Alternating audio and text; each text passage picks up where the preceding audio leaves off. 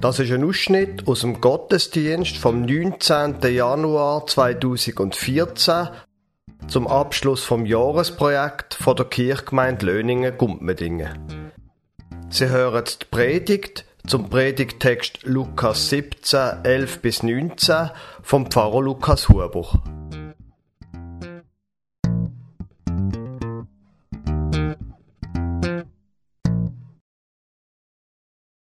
Der Predigtext steht im Lukas Evangelium, eine Geschichte von Jesus. Lukas 17, Vers 11 bis 19. Und es begab sich, als er nach Jerusalem wanderte, dass er durch Samarien und Galiläa hinzog. Und als er in ein Dorf kam, begegneten ihm zehn aussätzige Männer die standen von ferne und erhoben ihre Stimme und sprachen, Jesus, lieber Meister, erbarme dich unser. Und als er sie sah, sprach er zu ihnen, Geht hin und zeigt euch den Priestern. Und es geschah, als sie hingingen, da wurden sie rein. Einer aber unter ihnen, als er sah, dass er gesund geworden war, kehrte er um und pries Gott mit lauter Stimme und fiel nieder auf sein Angesicht zu Jesu Füßen und dankte ihm. Und das war ein Samariter. Jesus aber antwortete und sprach, sind nicht die zehn rein geworden? Wo aber sind die neun? Hat sich sonst keiner gefunden, der wieder umkehrte, um Gott die Ehre zu geben, als nur dieser Fremde. Und er sprach zu ihm, Steh auf, geh hin, dein Glaube hat dir geholfen. Liebe gemeint, zehn Männer, die ausgestoßen worden sind von der Gesellschaft. Das, was da, was da heißt, sie sind Aussetzung gewesen, das ist wahrscheinlich nicht Lepra gewesen. Möglicherweise, aber zu einer grossen Wahrscheinlichkeit nicht, sondern eher andere Hautausschläge wie Schuppenflechten oder Psoriasis. Eine wo eigentlich in dem Sinne nicht ansteckend war, aber wo laut dem Alten Testament Menschen kultisch unrein gemacht hat. Das heißt, die Menschen haben nicht dürfen in den Tempel gehen, nicht dürfen am Gottesdienst teilnehmen.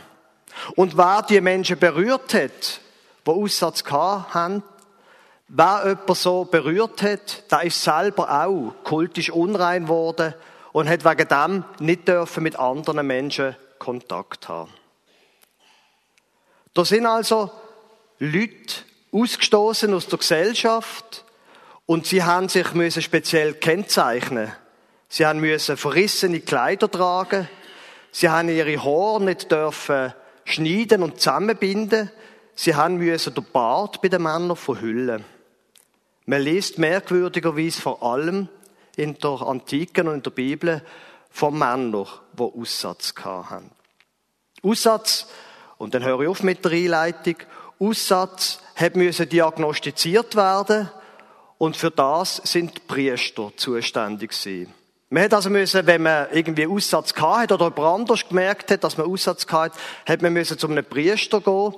Der ist ausgebildet für das und hat dann können sagen, doch, das ist Aussatz, du musst fort. Priester sind auch zuständig gewesen, wenn aus irgendeinem Grund jemand wieder gesund worden ist, zum Feststellen, doch, jetzt ist es wieder gut, du kannst wieder heim und bei den Leuten sein.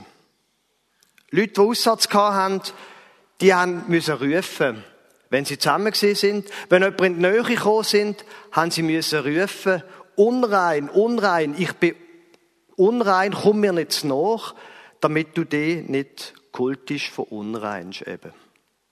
So. Die zehn Leute, ausgestoßen aus der Gemeinschaft, sind irgendwann und auf dem Weg, wo sie in der Nähe sind, kommt Jesus vorbei. Jesus ist bekannt im Land als der, der geredet hat von Gott, dass Gott ein gnädiger Gott sei.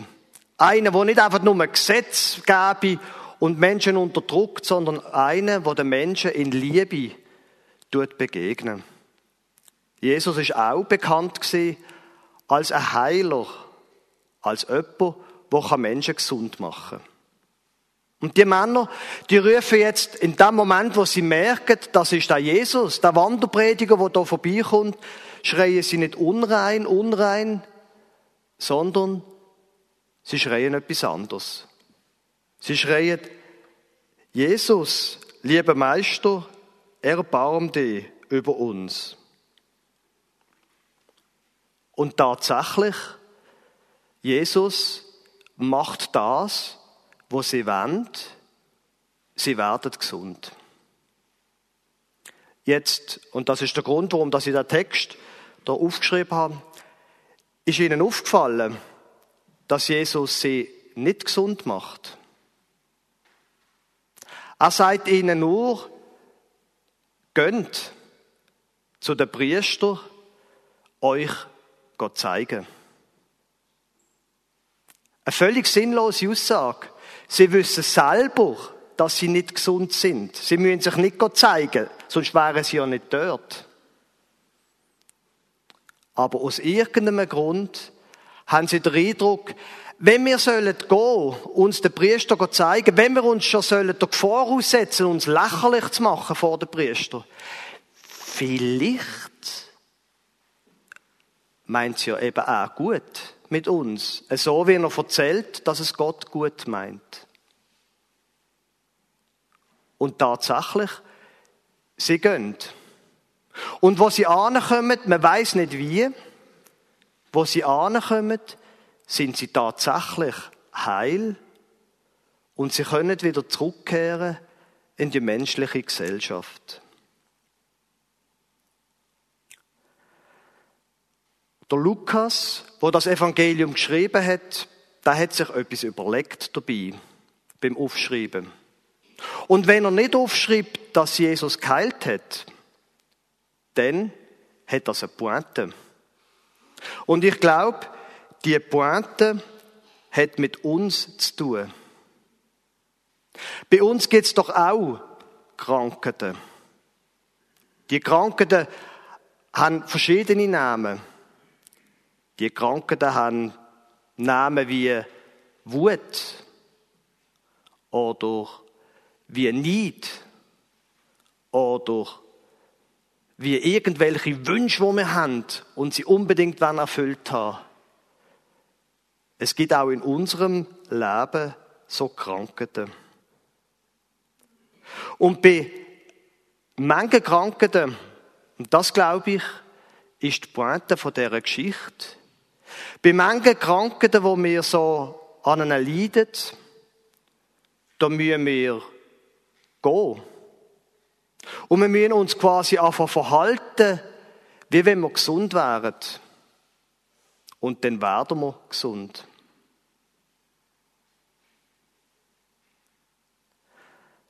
Wenn wir Streit haben, zum Beispiel mit jemandem, dann kann man da lang überlegen und lang den Streit pflegen und lang, Sie wissen, von was ich rede. Oder? Wir können uns auch irgendwann überlegen, jetzt höre ich auf damit. Ich fange mich von jetzt an so verhalten, wie wenn es kein Streit wäre. Und das verlange ich nicht vom anderen, sondern ich fange mich so an zu verhalten, wie wenn wir keinen Streit hätten.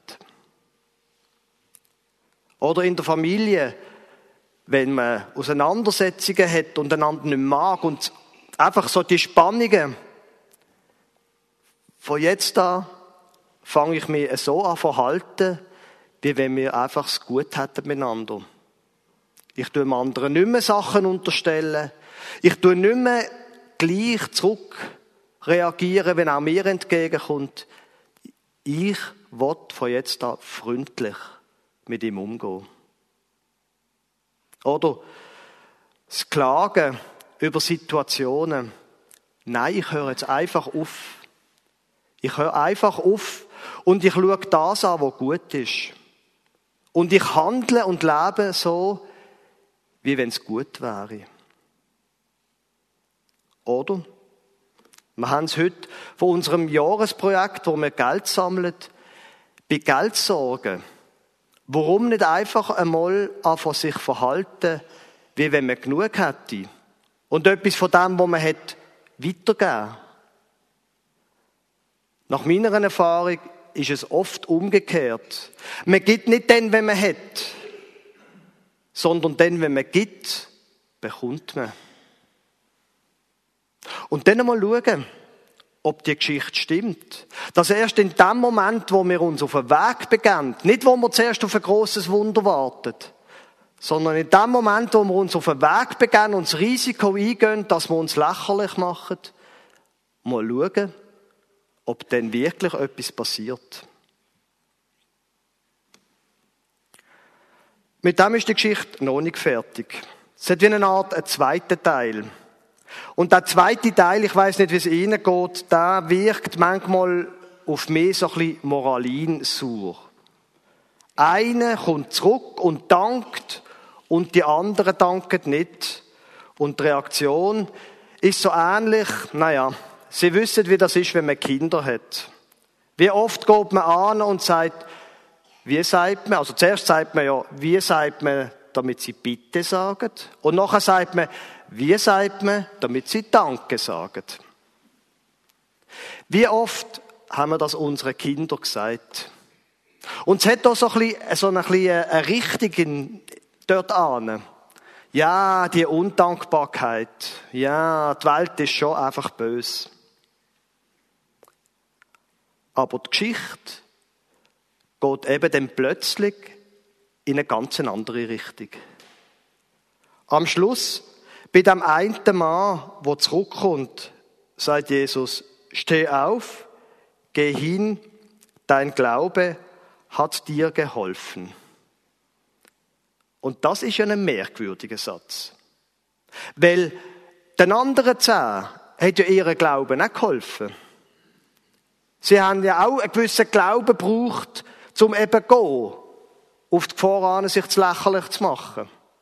Sie haben ja auch Glauben bewiesen und sind gegangen. Warum sagt da Jesus, die Glaube hat dir geholfen? Ich glaube, der Lukas, der das überliefert hat, der hat hier die zweite Pointe von dieser Geschichte begrifflich machen. Der Glaube ist in dem Moment zur Vollendung gekommen und mit dem hört dann auch die Geschichte auf. Der Glaube ist dann zum Ende gekommen und zur Vollendung, wo der Mann hat können Danke sagen.